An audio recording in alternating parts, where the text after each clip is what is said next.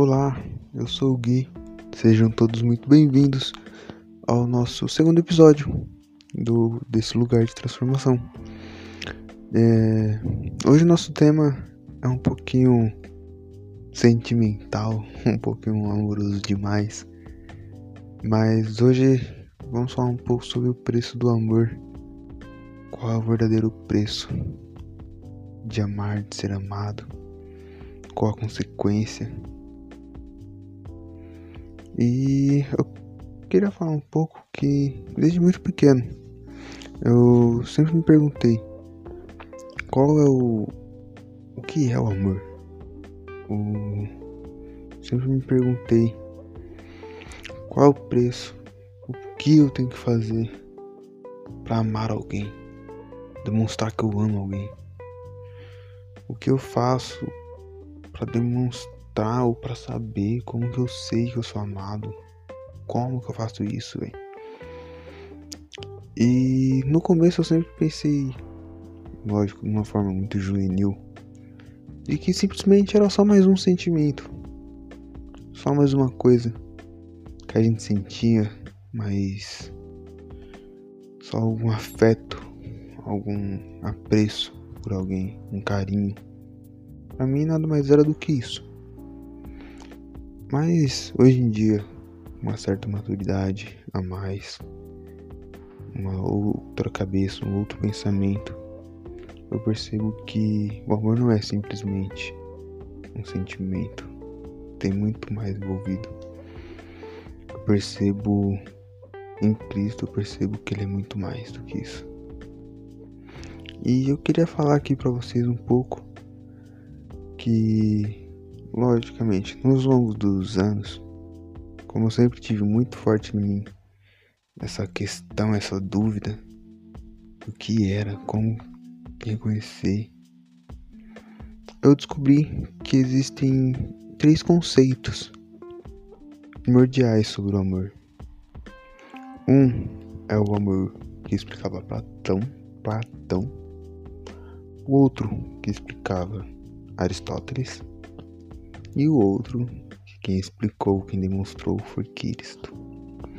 O de Platão é uma coisa muito platônica, é aquele amor platônico, conhecido antigamente como Eros, que é aquele desejo, aquela vontade de se ter o que não tem. Eu não tenho uma coisa, por isso eu a amo, eu desejo ela, eu quero ela. Eu não tenho um celular, eu amo aquele celular. É o melhor celular do mundo, porque eu não tenho ele. Eu lembro que um pouco antes de eu comprar o último celular que eu tive, que eu tenho, para mim era o melhor celular do mundo. Nossa, esse celular é top, ele tem três câmeras, tem 64 GB de memória, tem 4 GB de memória RAM, a câmera dele é extraordinária, tanto a frontal como a, a traseira. São, é um celular excelente. Quando comprei ele, eu vi que ele não era tudo aquilo. E esse amor, essa paixão que eu tive por ele foi se esvaindo. Não que eu não goste desse aparelho, eu amo ele, eu gosto muito dele, tem suprido todas as minhas necessidades. Mas aquela paixão, aquele fogo, aquele desejo que eu tinha de ter esse celular acabou. Porque eu conquistei ele. Não tô falando que é um amor errado. Você tem que ter um pouco desse amor dentro de si, dependendo das coisas. Também não vamos colocar esse amor em tudo. Mas você tem que ter esse desejo de querer ser algo a mais, de ter algo a mais. Você tem que ter esse desejo de, pô, eu preciso de um carro para ir para poder exercer o meu direito de ir e vir. Eu preciso de uma moto, eu preciso de um dinheiro para ter o, o, a passagem do ônibus. Almeje poder ter a sua liberdade de ir e vir. Isso é bom demais. Deseje a sua esposa. Ame a ela. Olhe para ela com um olhar de desejo. Se apaixone por ela a cada dia. Tenha essa paixão dentro de você nada mais é do que isso, o amor de Platão, que explicava ele, que é o amor de, que você tem pelas coisas que você não tem, a partir do momento que você tem, acabou o amor. A partir do momento que você tem, você se sacia, não existe mais amor. Não tem mais essa necessidade de se ter, porque você já tem. Então, se você ama o que você não tem, então quando você tem, você não a ama. Esse era o conceito que Platão tinha sobre o amor. Com o passar do tempo, surgiu Aristóteles. E ele falou: não, o amor não é eu amar o que eu não tenho, e sim o que eu já tenho, que seria o amor fila, ou filéus, com PH. Mas esse amor, hoje em dia a gente usa ele, assimila ele a uma gratidão, a uma felicidade em se ter o que tem. Você ama aquilo que você já tem. Você ama aquilo que é seu. Você ama a casa que você vive. Você é grato por aquilo. Você é feliz por ter aquela casa. Você é grato pelo celular que você tem. Às vezes não é o melhor do mundo, mas é o que está suprindo a sua necessidade. Você ama sua esposa, aquela que você já tem. Você ama os seus filhos, aqueles que você tem, não os que você não tem. Você ama o seu carro, porque ele está suprindo a sua necessidade. Você ama ele. Você já conquistou isso, então você o ama porque você já conquistou. A partir do momento que você não tem essa coisa, você não a ama, porque você não sabe como é viver com aquela coisa. Então você não a ama. Aí isso através de, de Aristóteles, através desse conceito dele que você só pode amar aquilo que você já tem. Você só pode ser feliz, você só pode ser grato, você só pode ter gratidão pelo aquilo que você já tem, não pelo que você não tem. Pelo que você não tem, não tem como você ter conhecimento. É errado? Não. Os dois estão certos. Tanto de Platão como de Aristóteles estão extremamente certos. Você tem que ter paixão, tem que ter desejo pelo aquilo que você não tem, porque isso te faz chegar mais longe. Isso te faz ter objetivos. E o amor de Aristóteles também não está errado. Você tem que ser grato pelo que você já conquistou até agora. Não é ficar se lamentando, ai, que eu podia estar melhor. Não, cara, seja grato ao que você já tem. Isso era o que os dois pregavam através, a respeito do amor. E aqui a gente chega no nosso amor ágape, o amor explicado por Cristo. Ágape. Nada mais é uma forma simples de se explicar aquele amor de pai para filho, onde muitas vezes o pai se obtém para que seu filho seja feliz. Às vezes eu tiro não que eu seja pai, ainda sou muito novo para isso. Não que tenha uma idade certa mas ainda não chegou o meu tempo de ser pai. Mas tive uma grande influência na criação da minha irmã. Tenho uma irmã mais nova e eu e ela fomos criados muito juntos, sempre juntos, sempre um ajudando o outro. A maioria das vezes eu. E quando ela era mais nova, ela precisou fazer tratamento de fisioterapia, de fonologia, por algumas complicações médicas que ela teve. E quem a acompanhava nesses, nesses tratamentos, a maioria das vezes era eu. Então eu obtinha dos meus eu me obtinha dos meus prazeres, eu não fazia as coisas que me faziam feliz para que eu pudesse fazer por ela o que ia ajudar ela. Meu pai também participou muito disso. Ele se absteve do serviço dele, ele se absteve daquilo que ele precisava fazer para que algo melhor pudesse ser feito por ela. E na Bíblia a gente consegue ver muito nítido esse amor ágape, que é o amor que Cristo fala pra gente praticar. É o amor de se dar por outra pessoa. Teve o acidente da Boate Kiss, onde muitos se salvaram e alguns voltaram para buscar alguém, para tentar ajudar alguém. Uns voltaram para ajudar quem eles conheciam e outros voltaram para salvar qualquer um. Isso é o amor ágape. É você se doar por aquele, pelo seu próximo. Que nem Jesus explica na passagem do bom samaritano. o amor que os bons samaritanos sentiu pela aquele homem que foi assaltado, que foi pisoteado, que foi espancado, foi o amor ágape. Ele se doou, ele gastou dos seus remédios, ele gastou do seu dinheiro, ele, ele pagou a hospedagem para esse homem, por amor, por ágape. Esse amor tão incondicional que você é capaz de se dar para que a vida da para uma vida de uma outra pessoa, você dar a sua vida para uma outra pessoa. E a gente pode ver e perceber que esse é o verdadeiro preço do amor. Nada mais, nada menos do que a sua própria vida. Não a vida de quem está sendo amado, mas a vida de quem ama. Esse é o preço do amor. A gente pode ver em João 3,16, o tão conhecido versículo, a mini Bíblia, nesse capítulo. E não sendo clichê, mas eu amo esse versículo. Eu amo esse capítulo em si essa conversa de Jesus com Nicodemos, que onde ele fala que se o homem não nascer de novo, o homem só pode herdar o reino de Deus se ele nascer de novo.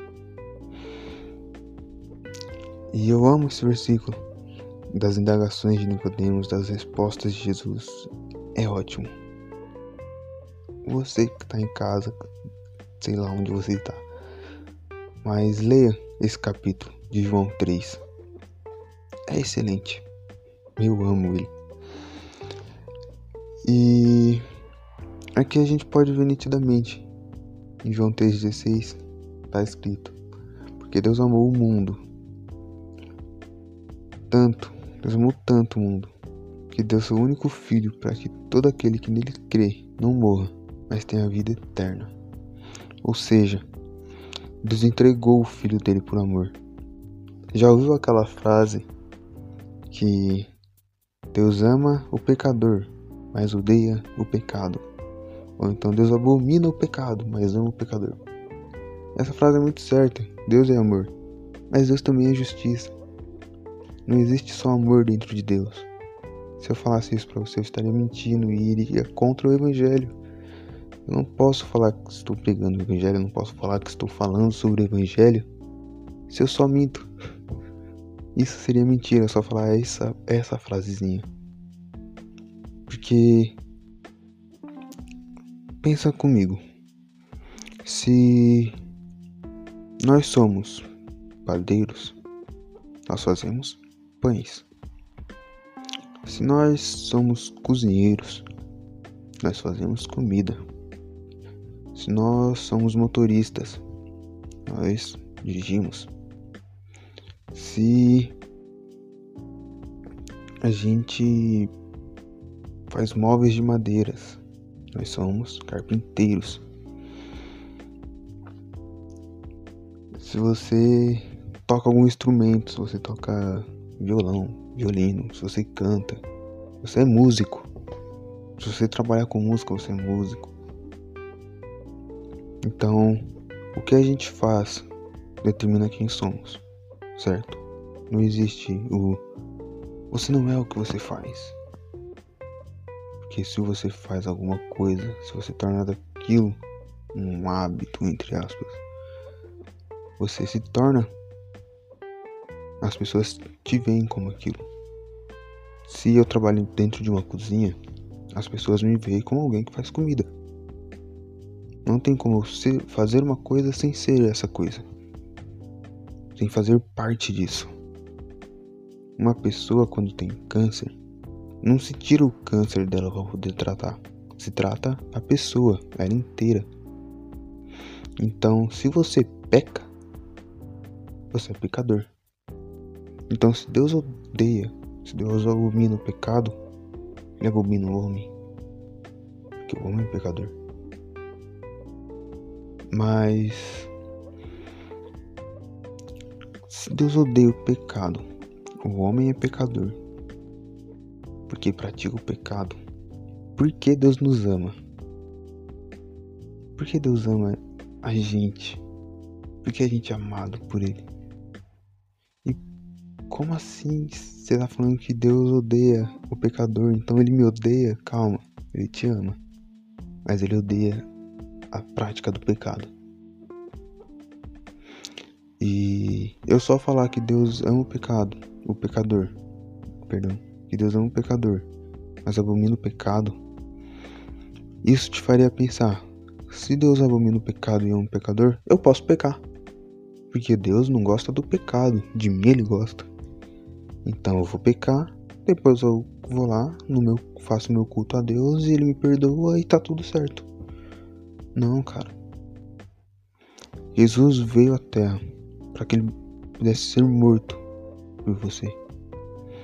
Ele morreu para que o preço que você pagar, o preço que você tem que pagar pelo amor que você sente por Deus, não tenha que ser pago. Você não tem que morrer por causa dos seus pecados, porque a gente sabe que o preço, o pagamento do pecado é a morte. A gente já sabe disso, a gente tem essa ciência de que uma vida de pecado nos leva à morte. Uma vida de erros sem arrependimento nos leva à morte. E acredito eu que é por conta disso que Deus ainda nos ama, pelo seu Filho, por causa de Cristo, que veio à Terra e morreu por nós. Por conta disso, Deus ainda nos ama. E por que Jesus topou fazer isso, velho? Olha bem, em Gênesis, no, bem no começo da Bíblia, mostra a criação do mundo e a criação do homem. E Deus viu que tudo aquilo que ele criou era bom, era perfeito. A criação de Deus, o homem, criação de Deus, era perfeito. Isso ele amava. Ele ama essa criação dele. Mas a partir do momento onde o homem se rebaixou a fazer uma coisa que ele não devia, a tomar ciência do bem e do mal. A partir do momento que Adão comeu do fruto que ele não devia ter comido, aí nasceu uma natureza em nós onde abomina Deus, onde não gosta de Deus. E é dessa natureza que Deus odeia. Ele não odeia a gente pelos nossos pecados. Ele odeia a natureza que nós criamos dentro da gente, que através da aquele erro primordial, primeiro erro, fez acarretar para todo mundo, véio. Que a partir do momento que Adão comeu daquele fruto, onde ele não devia ter comido, aquele fruto despiu Adão da glória de Deus. Adão perdeu toda aquela identidade que Deus tinha colocado dentro dele, daquela identidade que Deus criou em Adão. Deus fez o homem à sua imagem e semelhança, e eles fizeram o homem à sua imagem e semelhança. Então não tem como Deus amar algo que foi literalmente despido do primórdio. Mas se Jesus veio para a terra para morrer por nós, significa que ele ainda viu em nós um resquício dessa glória de Deus. Ainda viu nós, eras mortal, pecador, um resquíciozinho pequeno daquele velho Adão. Onde fomos criados. O velho Adão era santo, perdeu a santidade. O novo era santo, se fez carne, para nos trazer a santidade, para nos permitir chegar à santidade. Jesus veio à terra, morreu por nós, para que quando a gente pecar, e aí sim chega o grande momento de estralo, de transformação do que me faz amar a Deus. E falar, mano, Deus é top. Olhar para Deus e falar obrigado por ser quem você é e me ensinar cada dia mais sobre você. A gente erra, a gente peca, a nossa natureza é pecaminosa. Tira pela criança. A criança em si, você não ensina para ela o que é errado. Ela já nasce tentando fazer o errado. E nós adultos ensinamos para ela o que é certo. A criança ela já nasce querendo colocar o dedo na tomada.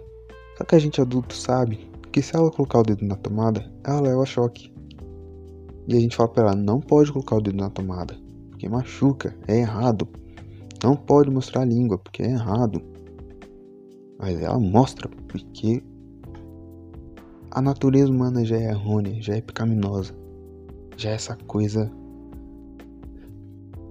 bonita, entre aspas, um pouco sarcástico. Já é uma natureza, como eu posso dizer, pendente ao pecado. Já é uma natureza melhor ainda. Em Gálatas, os frutos da carne e o fruto do espírito. O fruto da carne vem da natureza, vem do ódio, o rancor, a mágoa. Os frutos do Espírito vêm de Deus, vêm de Jesus. São o amor, a felicidade, a longabilidade. Então, a verdadeira transformação dentro da gente só começa a acontecer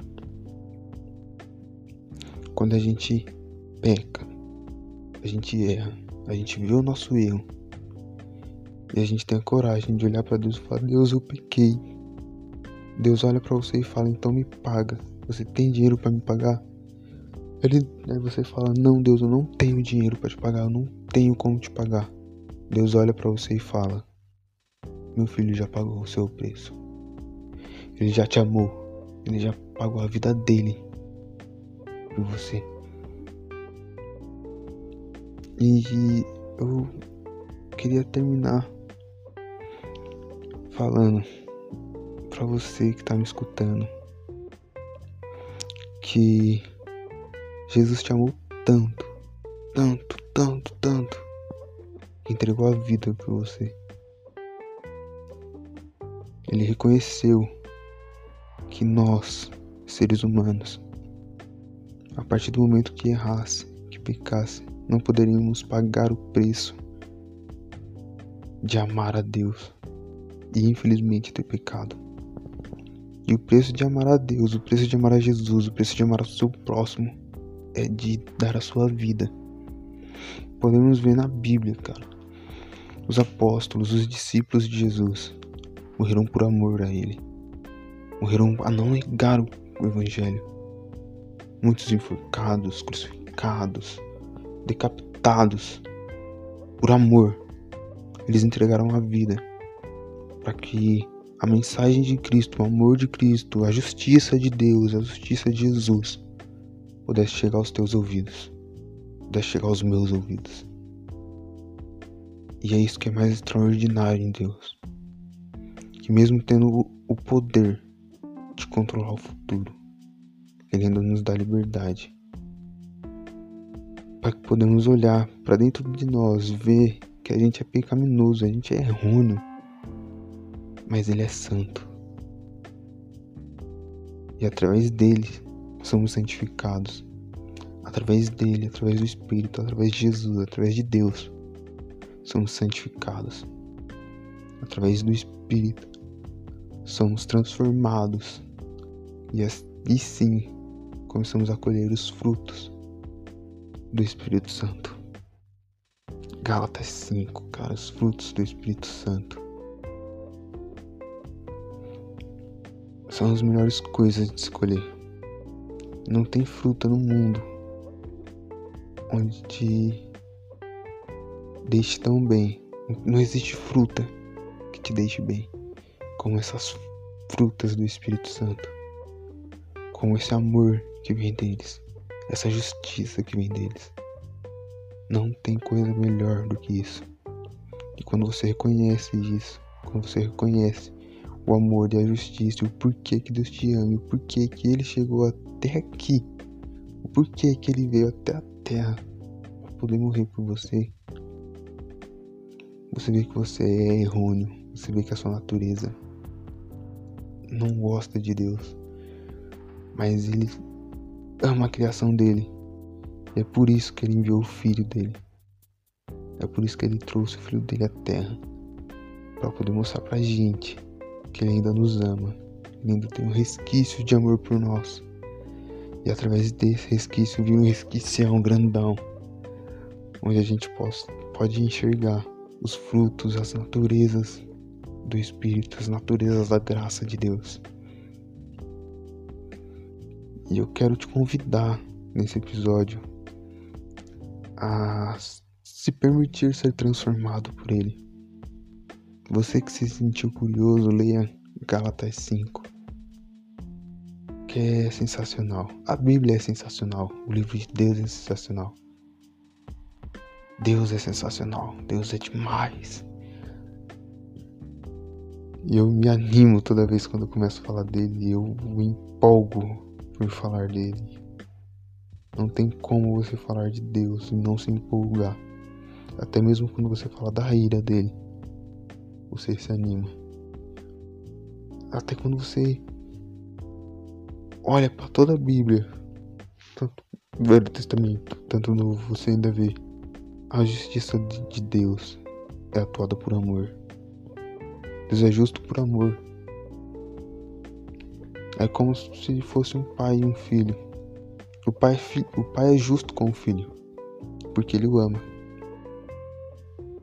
O pai é justo com seu filho. Ele fala, o, pai, o filho chega pro pai e fala: Pai, eu quero muito, eu tô amando um celular novo. E o pai fala pro filho: Filho, vamos com calma. Vamos respirar. Eu tenho uma experiência muito boa com isso. Uma certa, uma certa época, acho que eu tinha uns 16, 17 anos. Eu desempregado. E surgiu a oportunidade de fazer um curso de gastronomia numa escola muito boa aqui onde eu moro. Só que esse curso era 700 e uns quebrados. Eu não podia pagar esse valor no momento porque eu tava desempregado. Eu cheguei no meu pai, pai, eu quero muito fazer um curso de gastronomia. Eu já orcei, já vi quanto que vai ficar. Vai ser tanto por mês. Favor, paga pelo menos uns três meses para mim. Depois eu vou começar a trabalhar eu ajudo você. Eu devolvo o dinheiro pro senhor e pago o restante. Meu pai olhou para mim e falou: Filho, em tudo que a gente quer, a gente vai ter. Porque quando você ama uma coisa por paixão e você conquista ela, quando é só paixão, acaba. Mas quando é ágape, é eterno, infinito. Quando você ama Cristo por paixão. Como assim, Guilherme? Eu amo Cristo por paixão. Às vezes você vê as pessoas falarem de Jesus e fala, pô, eu quero ter esse cara. Você ama ele. Você ama Jesus. Você não o conhece. Você fala, pô, parece ser bom esse negócio. Parece ser bom viver com esses crentes que são felizes, que só dão risada. Deve ser legal. Só que você não vai até ele, porque você tem medo de de se desfazer de prazeres seus, de prazeres materiais, de paixões materiais.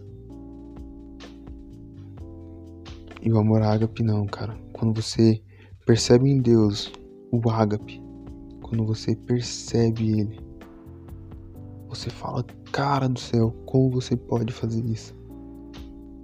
E aí você se entrega totalmente a ele. Eu quero te convidar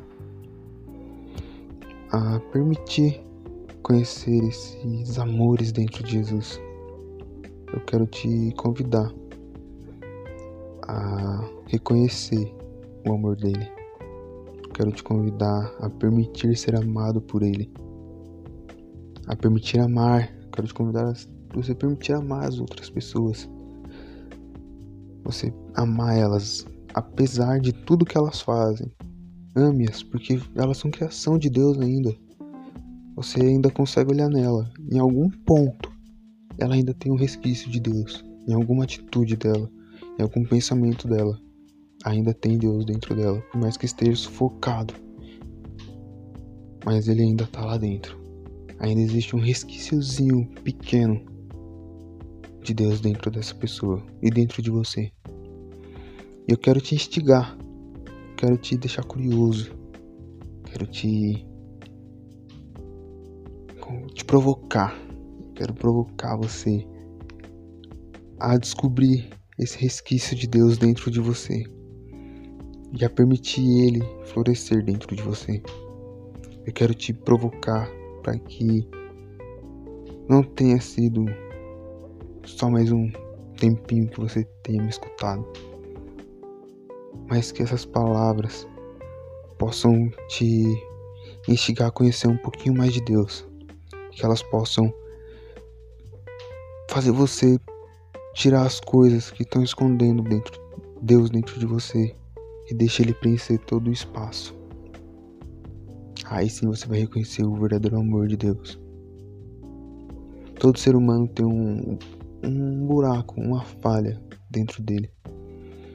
E só quem pode suprir essa falha, esse buraco, só quem pode cobrir, quem pode tampar esse buraco é Deus. Às vezes a gente tem que tampar com toda e qualquer coisa que a gente conhece.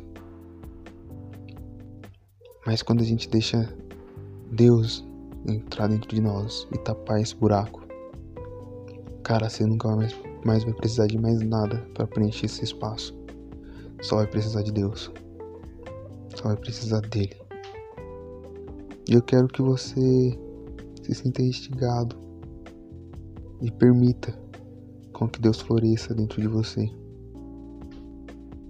Se você já é cristão, reveja seus conceitos, reveja o modo que você está vivendo, o modo que você está olhando para o seu próximo. Você realmente está expressando o Evangelho através de você? Você realmente está demonstrando o amor de Deus para com as pessoas através de você? Você tá amando elas, apesar de tudo que elas fazem por ti. Você ainda ama elas. Apesar de tudo que a gente faz, Deus ainda nos ama. Apesar de todos os erros, Ele nos ama, mas não quer que continuemos iguais, velho. A nossa transformação é de glória em glória. Paulo fala isso. fazendo uma. remetendo a Moisés que cobriu o rosto, para que as pessoas não vissem a glória de Deus no rosto dele, para que elas pudessem olhar para ele. Mas também creio eu que era uma forma de Moisés meio que esconder quando ele estava perdendo essa glória, quando ele estava perdendo esse brilho. E Paulo agora fala: não, agora a gente com os rostos descobertos, mostrando a glória mesmo de Deus, mostrando que nós somos iguais a todo mundo, que nós temos a glória de Deus e que ela se esvai às vezes, mas a gente busca ela insanamente, constantemente, a gente busca ela, a gente almeja essa glória de Deus.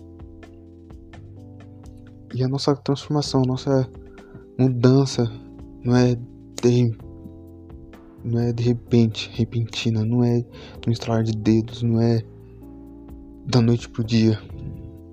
Ela é graduativa, ela é de glória em glória, é aos poucos.